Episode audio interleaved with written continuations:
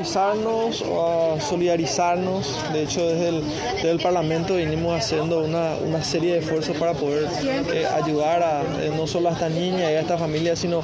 a varios niños que se encuentran con esta situación. un problema que todavía tiene una solución pendiente en el Paraguay, que, que son las enfermedades raras y catastróficas. Raras en el sentido de que aparecen en un porcentaje reducido, pero cuando te toca a vos el 100%, y catastrófica desde el punto de vista del, daño que causan no solo a la salud, sino a la economía familiar, porque son enfermedades imposibles de costear por el, por el ciudadano normal. dentro de ese marco nos estuvo explicando José, el papá de Bianca, la situación en la que se encuentran, eh, la recaudación en la que se encontraban por un esfuerzo propio de ellos, un esfuerzo también que, que estaba siendo sustentado y respaldado por, por la ciudadanía paraguaya. Eh, Bianca una niña que, los paraguayos abrazamos, que sentimos y es, el símbolo de la lucha de la familia paraguaya por la vía, por la vía de, una niña, de su hija eh, en este caso. Bueno, venimos a ponernos a disposición, vamos a, a, trabajar también para ver cómo podemos colaborar con esta, con esta colecta, cómo podemos eh, colaborar o, o, hacer las gestiones pertinentes para que algún centro asistencial también pueda proveer ese tratamiento una vez sea gerenciado el medicamento y, bueno, eso es lo que, lo que vinimos a, hacer, interiorizarnos, sol, solidarizarnos y, a recordarles a ellos que, que no están solos,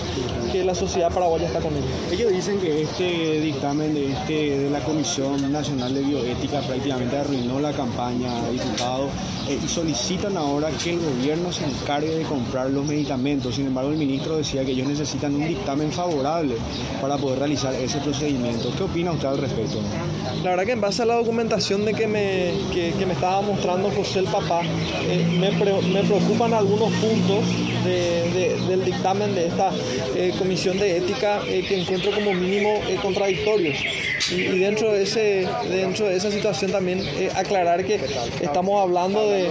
de, una joven vida, estamos hablando de, de, un ser, de una paraguaya por la cual no deberíamos escatimar esfuerzos para sustentar su vida y en ese sentido todo aquello que, que podamos pensar, todo aquello que podamos realizar, todo aquello que podamos proponer o dar para salvar esta vida nunca va a ser, va a ser suficiente, mucho menos va a ser demasiado. Decía precisamente el padre de Bianca, posición de ustedes, este, habían apoyado eh, varias situaciones para que eh, se pueda paliar este tipo de, de, de situaciones de, enfermedades. Sí, venimos trabajando del Congreso, tratando de paliar esta situación, una situación muy complicada, como decíamos, que es la de las enfermedades catastróficas, eh, enfermedades raras catastróficas, raras porque se presentan un por, pequeño porcentaje de la población